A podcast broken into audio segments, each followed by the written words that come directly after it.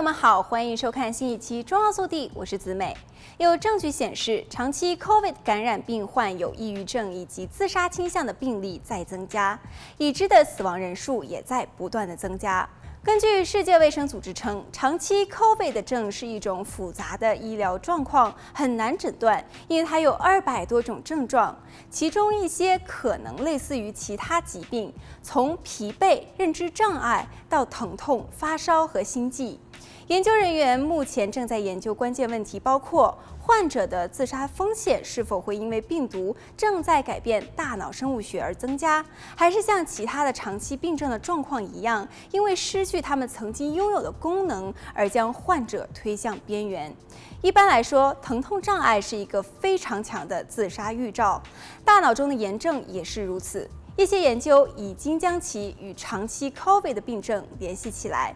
健康数据公司为路透社进行的一项分析显示，与仅诊断为 COVID 的人相比，长期 COVID 的患者在初次诊断 COVID 的后九十天内接受首次抗抑郁药处方的可能性几乎是达到两倍。该分析基于来自美国二十个主要医院系统的数据，其中包括二零二零年五月至二零二二年七月期间超过一百三十万被诊断为 COVID 的成年人和一点九万名长期 COVID 的病。病症的成年患者，人们对于 COVID-19 的潜在长期影响知之甚少。根据华盛顿大学健康指标与评估研究所的数据，虽然许多长期 COVID 的患者会随着时间的推移而康复，但是大约百分之十五的患者在十二个月后仍然会出现症状。没有经验证的治疗方法已经使人衰弱的症状会使患者无法工作。长期 COVID 的症可能会带来精神疾病和和自杀风险增加的影响不可忽视。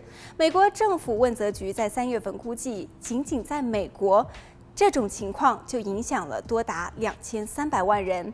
疫情还导致大约四百五十万人失业，相当于美国劳动力的百分之二点四。在全球范围内，估计有近一点五亿人在疫情的头两年发展为长期 COVID 的症。英国和西班牙的研究还发现，与普通人群相比，肌痛性脑脊髓炎或是慢性疲劳综合症患者的自杀风险增加了六倍。这是另外一种种与长期 COVID 的症状相似的病毒后疾病。